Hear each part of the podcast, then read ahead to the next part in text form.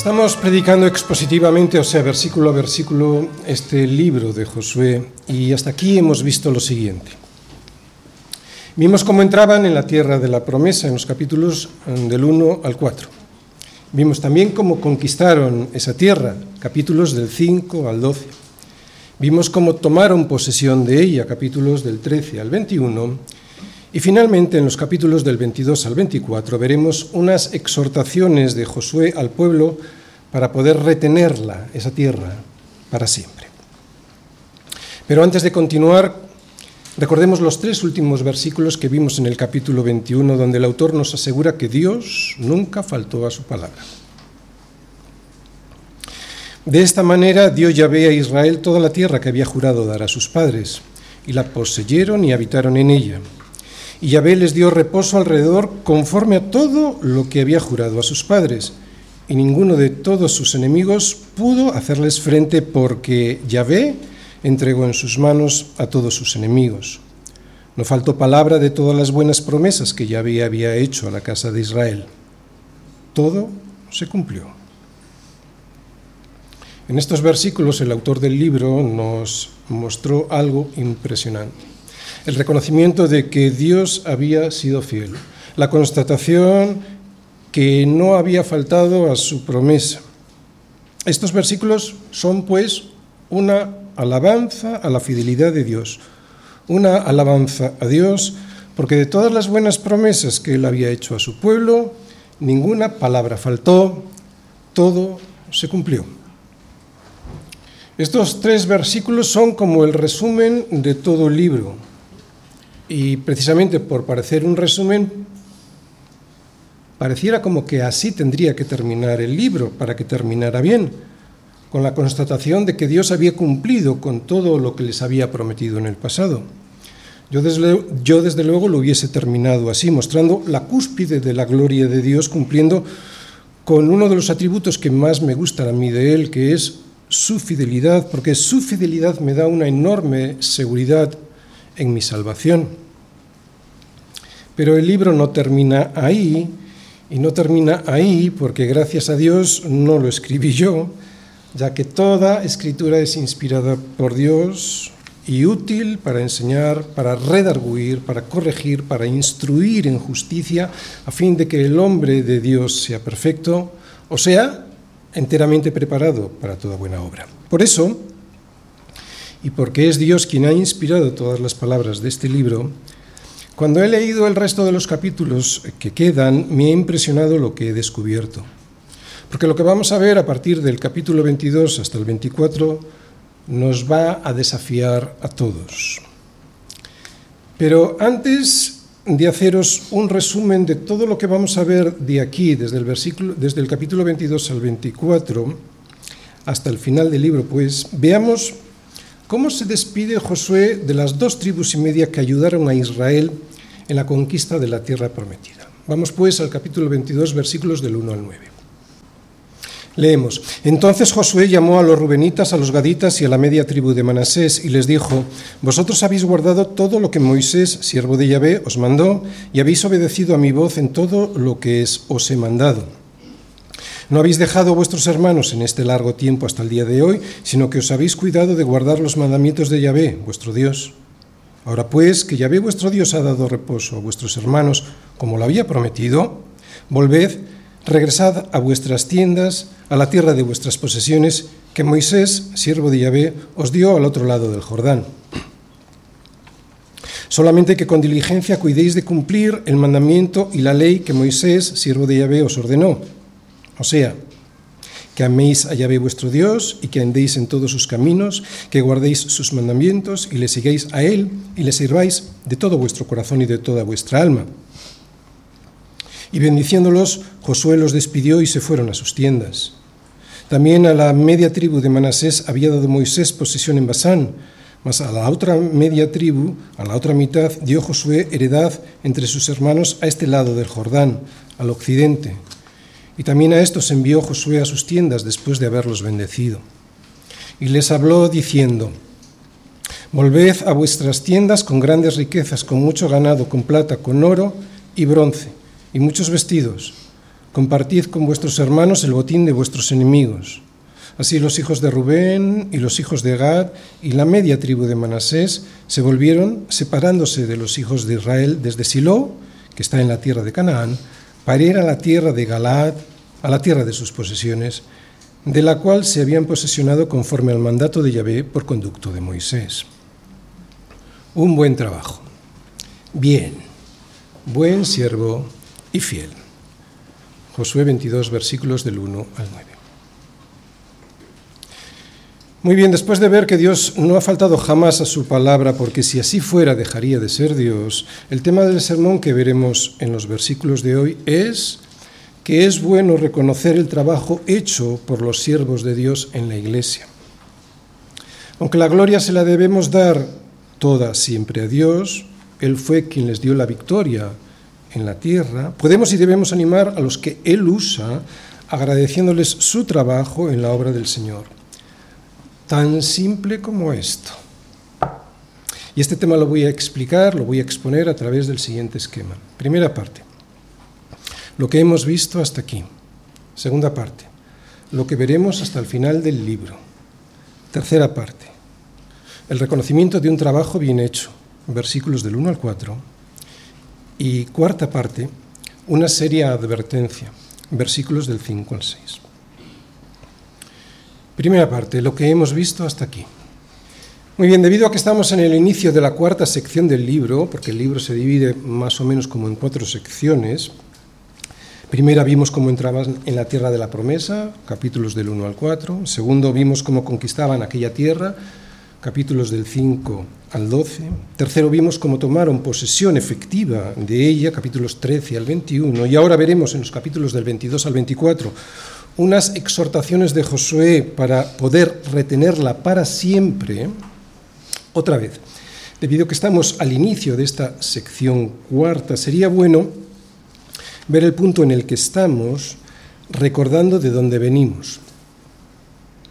Casi nueve años estuvo Israel peleando contra sus enemigos para hacerse con la tierra que Dios les había dicho que era suya. Y aunque las familias a las que les correspondían las tierras que iban a conquistar serían las pertenecientes a las nueve tribus y media, las otras dos tribus y media, que ya tenían sus posesiones, como ya vimos, al otro lado del Jordán, se unieron con sus hermanos para pelear junto a ellos, como se lo habían prometido hacer a Moisés.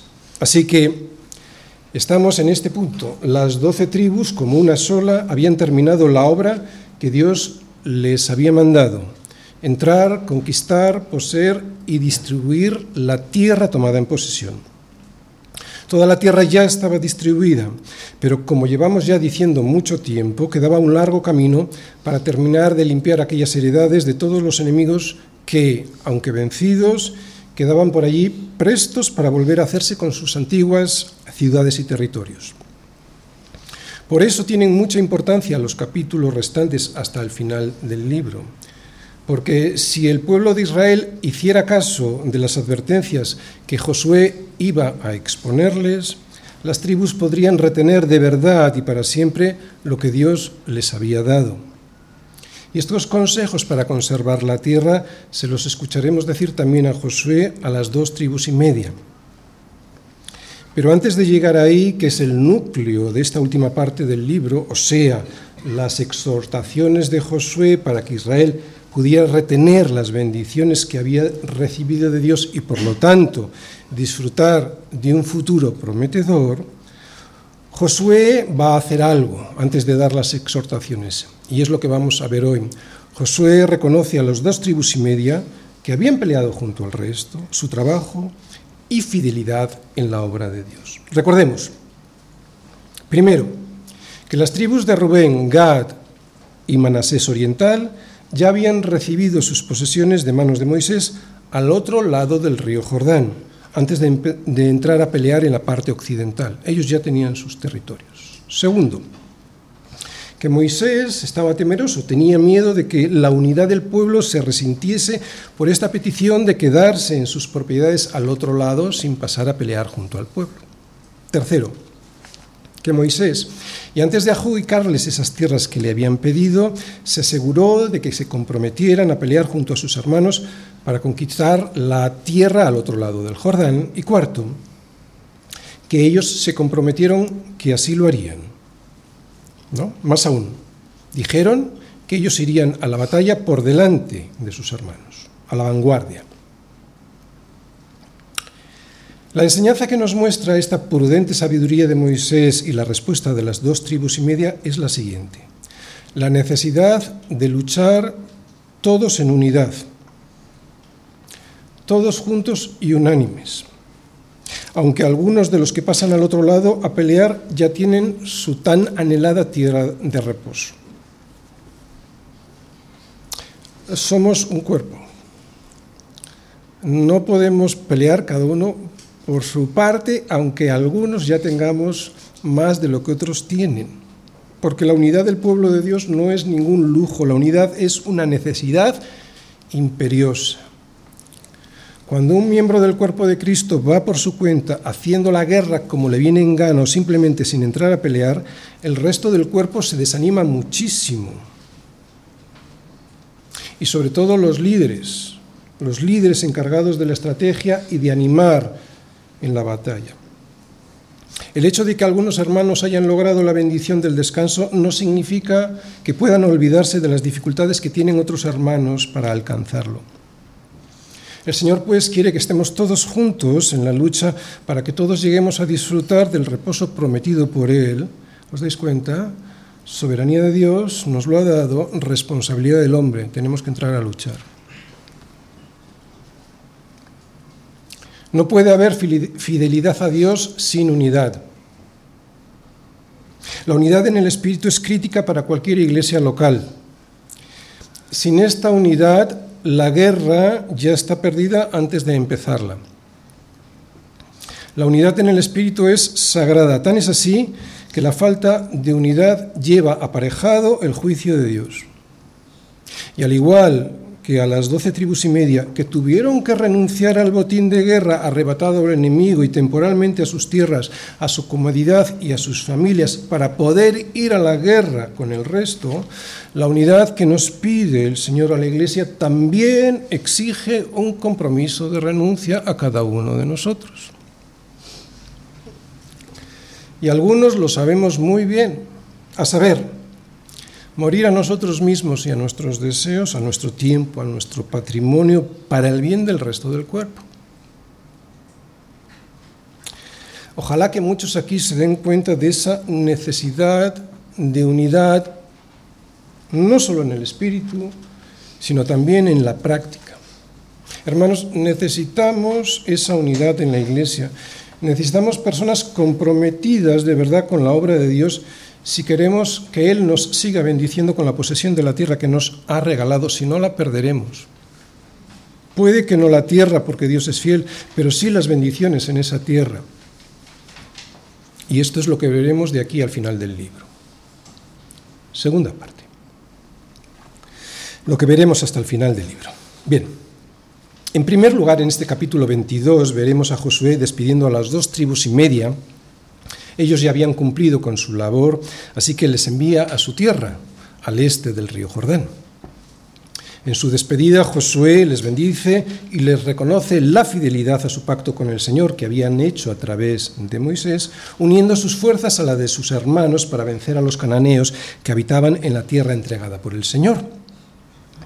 Sin embargo, y esto no lo veremos hoy, pero sí está en el capítulo 22, más adelante, poco después, poco después de esta partida, hacia sus tierras, surge un malentendido entre estas dos tribus, tribus, y media y el resto de Israel debido a la construcción de un altar al Señor.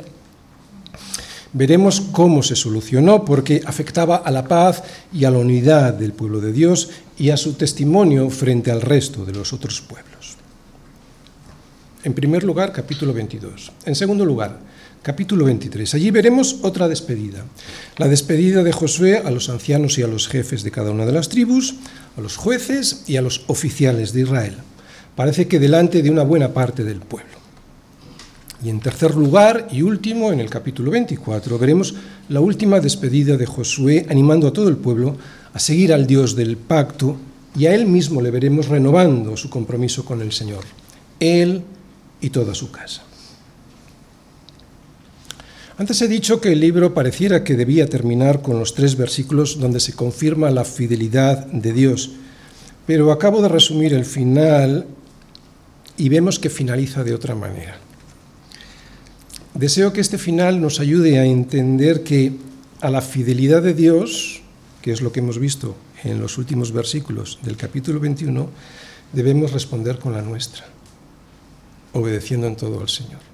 Ese es el propósito de estos tres capítulos. Otra vez, tenemos que entender que a la fidelidad de Dios debemos responder con la nuestra, obedeciendo en todo al Señor. Por lo tanto, la enseñanza que podemos extraer de estos últimos capítulos de este final del libro es que la fidelidad de Dios al pacto que Él ha hecho con nosotros merece una respuesta de obediencia por nuestra parte a sus mandatos y consejos. Y así se lo dirá Josué a todo el pueblo al final del libro. Fijaros en el último capítulo 24, eh, en el versículo 14, lo que dice. Ahora pues, temed al Señor y servidle con integridad y en verdad. Y quitad de entre vosotros los dioses a los cuales sirvieron vuestros padres al otro lado de Egipto, al otro lado del río y en Egipto, y servid al Señor. Bien, además de la enseñanza de que a la fidelidad de Dios debemos responder con la nuestra, hay otra enseñanza entre líneas en esta frase de Josué hecha ante todo el pueblo que resume lo que antes ha intentado explicarles a todas las tribus. Es la siguiente. Él confiesa que servirá al Señor pase lo que pase. Esto es una solemne declaración de fe. Decir lo que Josué dice es tener una confianza absoluta en Dios porque nadie serviría de esta manera, entregándolo todo, si desconfía en un Dios que no es fiel con su pueblo.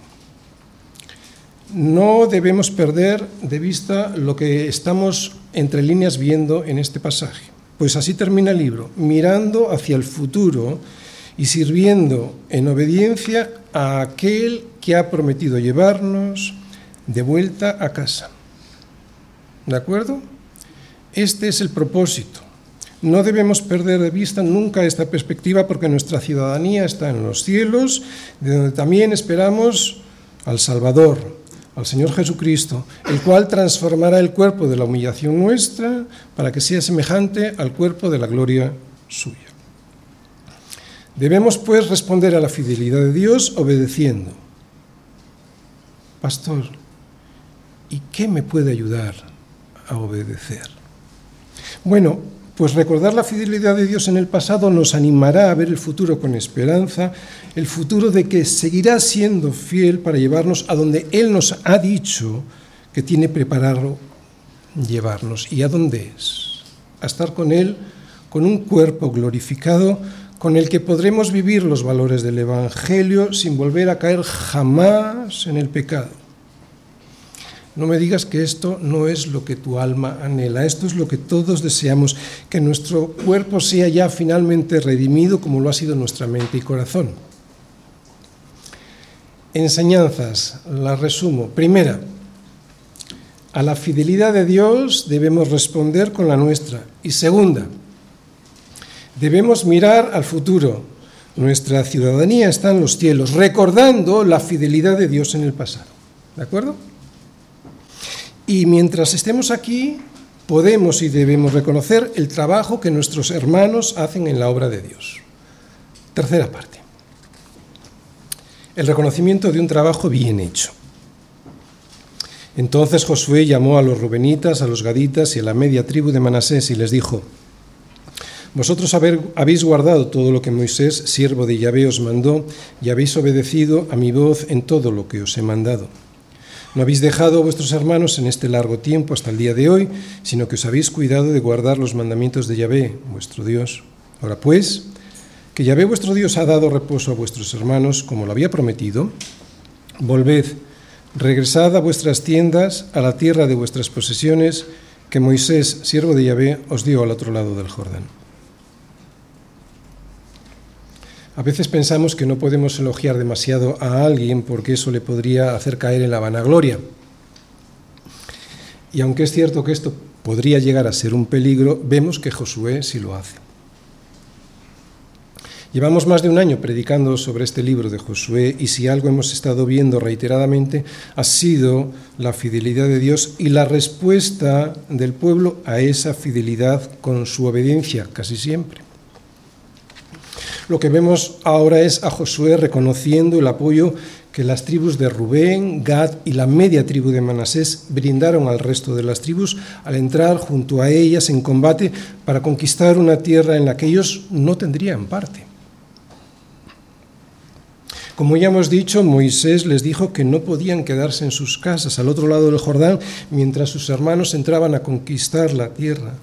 La tierra era para todos y si la poseían, eso les ayudaría a afirmar su identidad como nación. Si lo conseguían, serían delante de todo el mundo, además del pueblo del Dios del pacto, un pueblo unido con una tierra en la que vivir y prosperar. Por eso, si no iban, todo el pueblo entraría en desánimo porque no se verían como una unidad.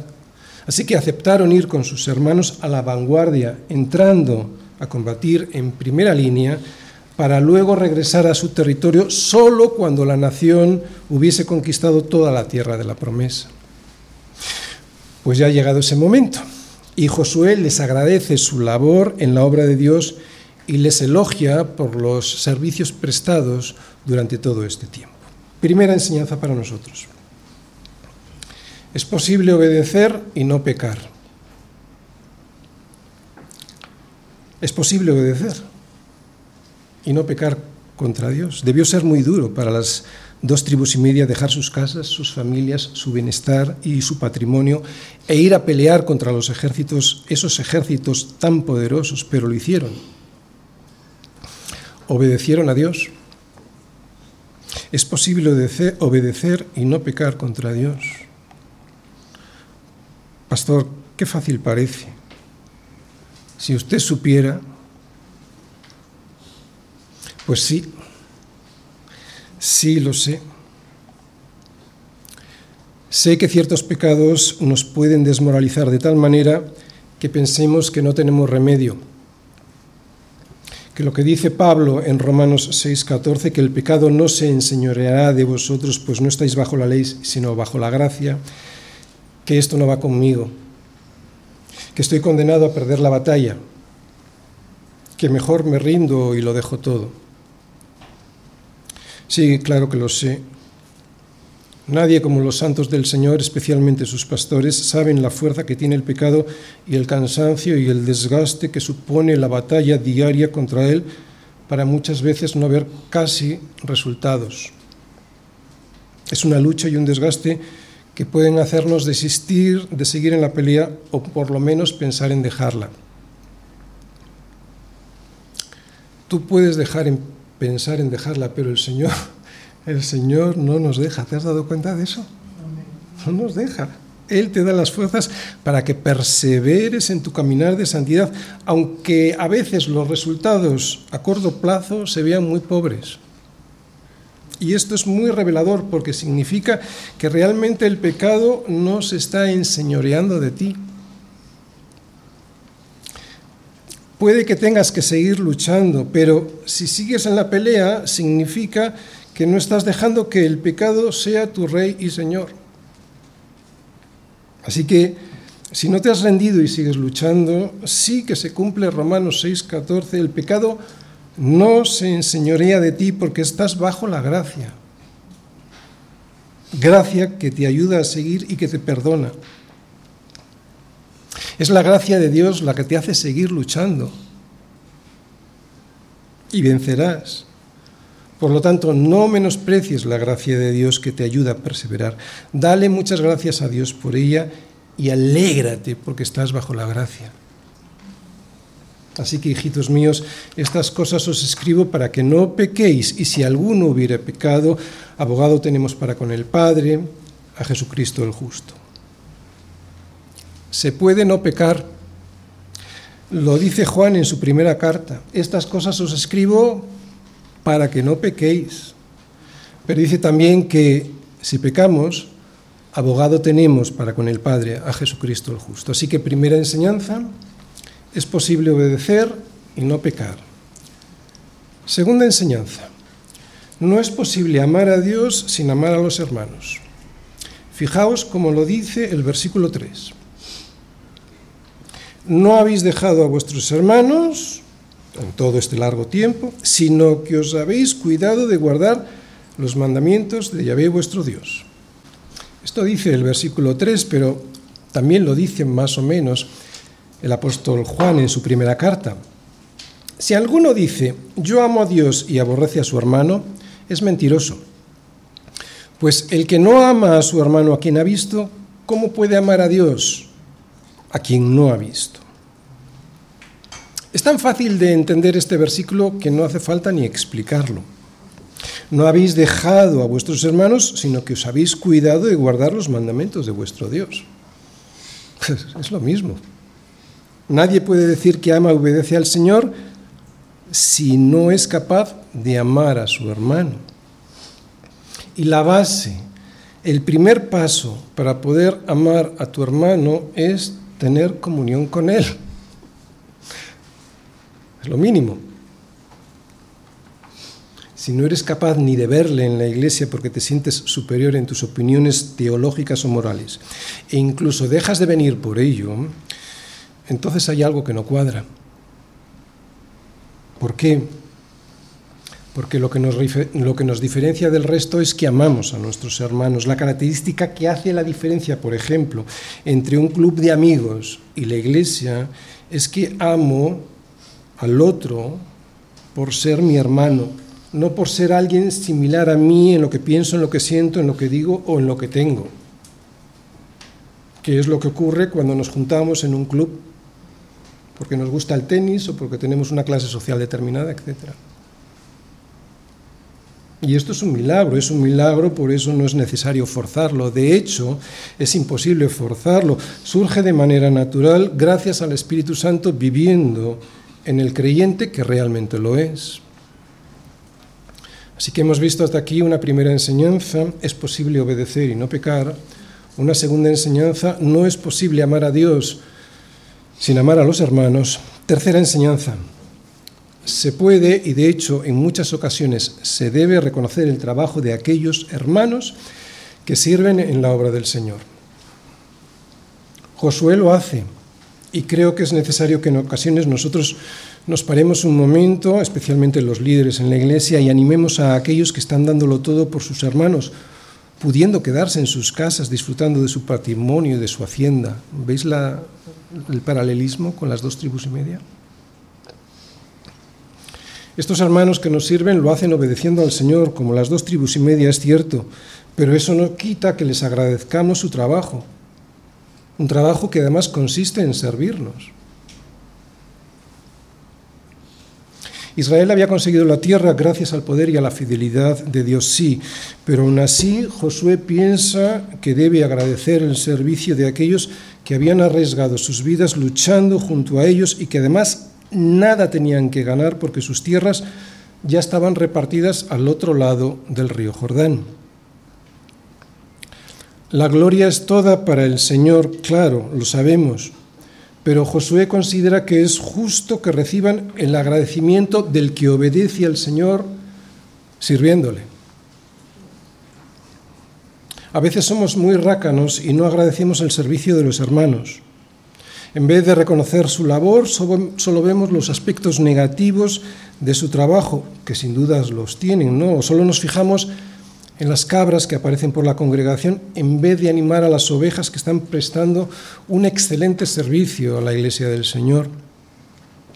Así que podemos y debemos animar a aquellos que están dirigiendo el culto con diligencia y esmero, a aquellos que reciben con gentileza y con amabilidad a los que llegan a la iglesia, a aquellos que limpian, ordenan y preparan el local, a aquellos que graban editan y emiten los sermones, a aquellos que atienden a los necesitados en la congregación y claro, ¿por qué no?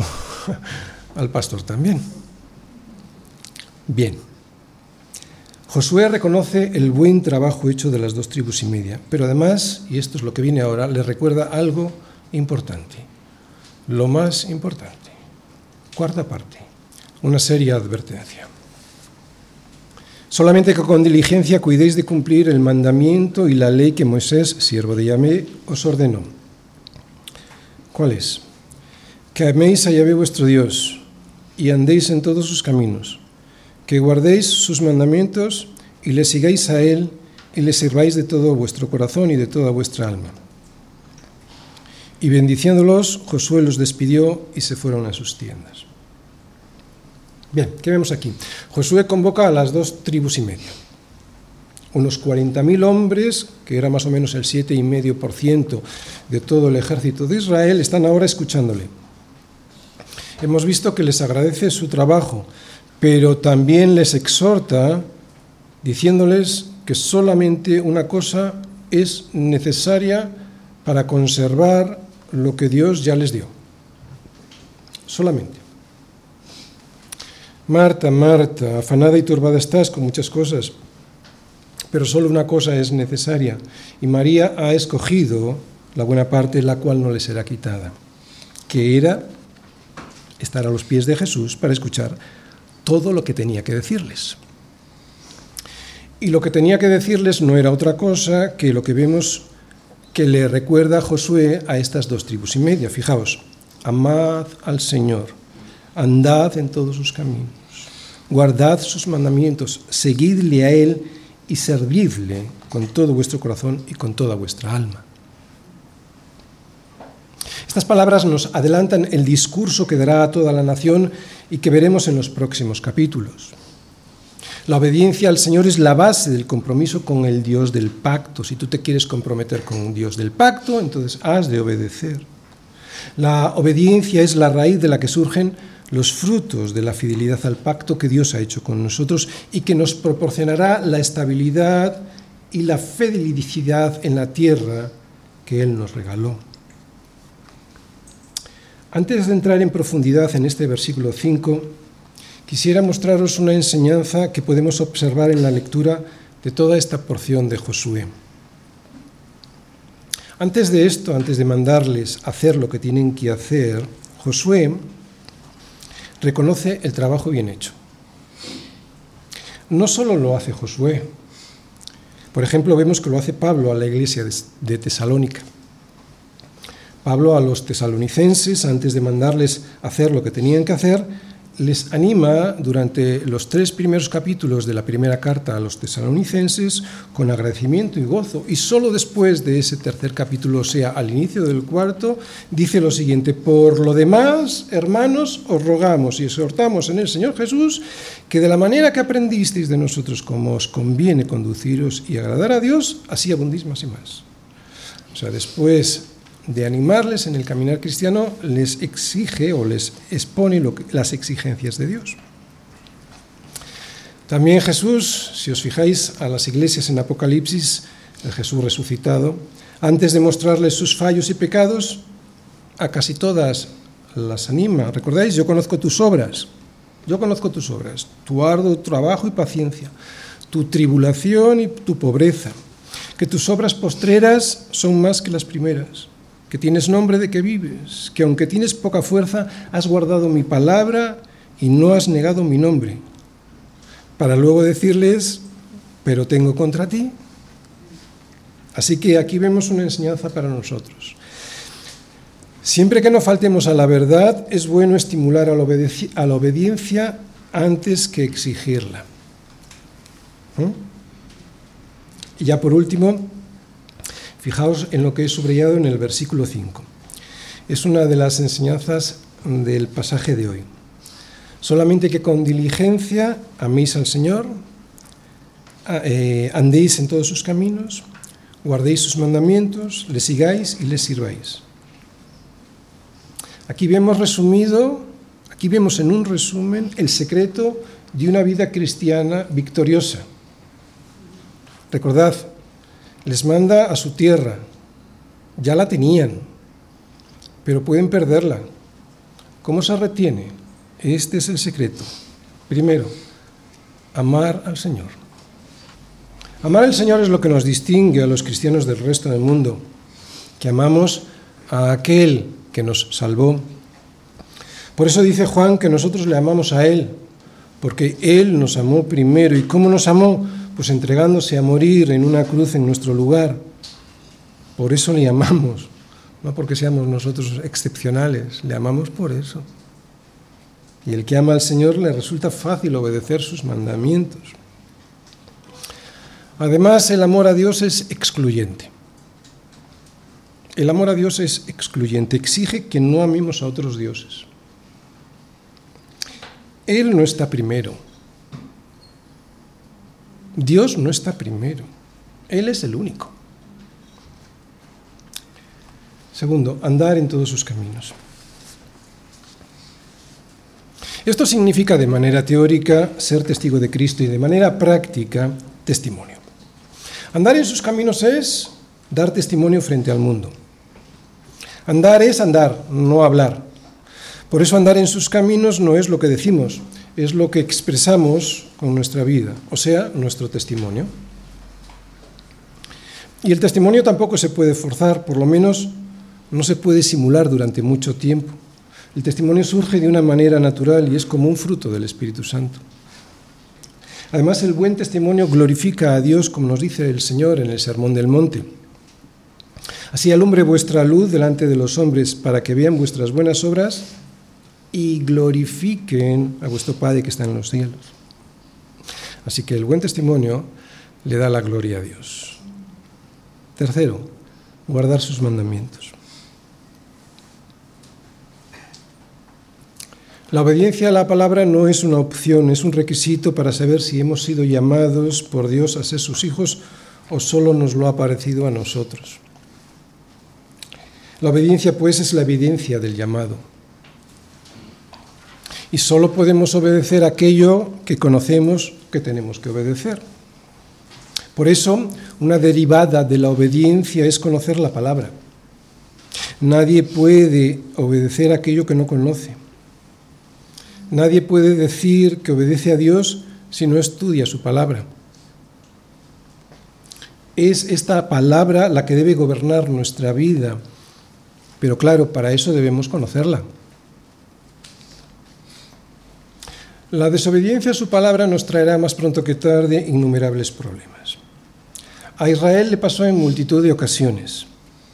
Miles de muertos por el desierto, no entrar en la tierra prometida, la primera generación no entró, derrotas frente a sus enemigos, disputas entre ellos, invasiones y exilios, debiéramos aprender de, estas, de ellos, de estos defectos. ¿no? Siguiente, seguirle. Cuando veáis el arca del pacto del Señor vuestro Dios y los levitas sacerdotes que la llevan, vosotros saldréis de vuestro lugar y marcharéis en pos de ella. O sea, el pueblo siguiendo al arca del Señor, a fin de que sepáis el camino por donde habéis de ir, por cuanto vosotros no habéis pasado antes de ahora por este camino, le dice Josué al pueblo cuando tenían que pasar el río Jordán, allí por el capítulo 3.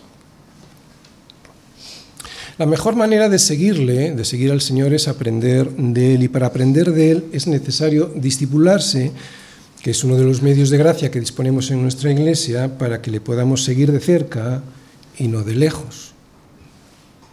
De lejos le seguía Pedro cuando estaba sin fe y sin esperanza hasta el patio del sumo sacerdote. ¿Os acordáis? ¿Para qué? Para terminar sentándose con los alguaciles y así ver el fin. Esto es una derrota. Seguir al Señor de lejos trae sentarte con los alguaciles y ver la derrota. La victoria y seguridad en nuestra vida consiste en seguir al Señor de cerca, porque nosotros no sabemos conducirnos. Podemos pensar que sí, pero nosotros no sabemos conducirnos. De hecho, no hay nada más que ver por dónde se conduce el mundo y a dónde les lleva su decisión. Por eso y como consecuencia lógica natural, cuando un siervo del Señor le sigue, le sirve. Servirle. El servicio tampoco es opcional. Aunque de nada vale un servicio hecho a la fuerza, el servicio nos demuestra a nosotros mismos que hemos sido hechos salvos. Si vienes y te sientas, o incluso ni vienes, ¿de verdad piensas que has sido libertado por el Señor? ¿Qué dice Pablo al respecto?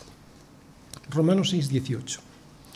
Y libertados del pecado, vinisteis a sentaros a la iglesia.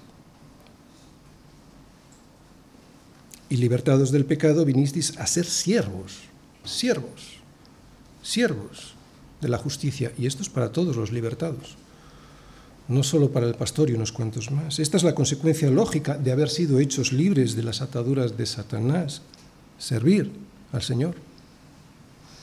No creo que sea tan difícil de entender. Más aún, si el Señor vino a servir, ¿cómo se me ocurre a mí llegar, sentarme y marcharme y a veces ni llegar? Y no solo me refiero al domingo, porque durante el domingo no todos pueden servir en la congregación, pero ¿y el resto de la semana? ¿Cómo servimos al Señor? No servir al Señor pudiera demostrarnos que no tenemos comunión con Él. Y ahí si no tengo comunión con Él, ¿no? Tengo que analizarlo en conciencia. Aquí todos tenemos que analizar en conciencia esto, porque también puedo practicar un activismo eclesial que no es un verdadero servicio al Señor y a su iglesia.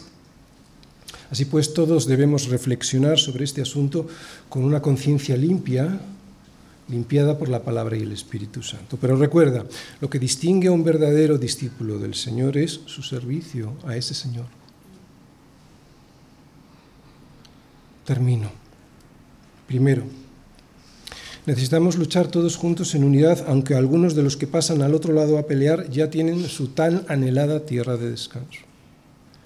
Segundo, a la fidelidad de Dios debemos responder con la nuestra obedeciendo a sus mandatos y consejos. Tercero, debemos mirar al futuro. Nuestra ciudadanía está en los cielos. Se puede mirar al futuro recordando la fidelidad de Dios en el pasado.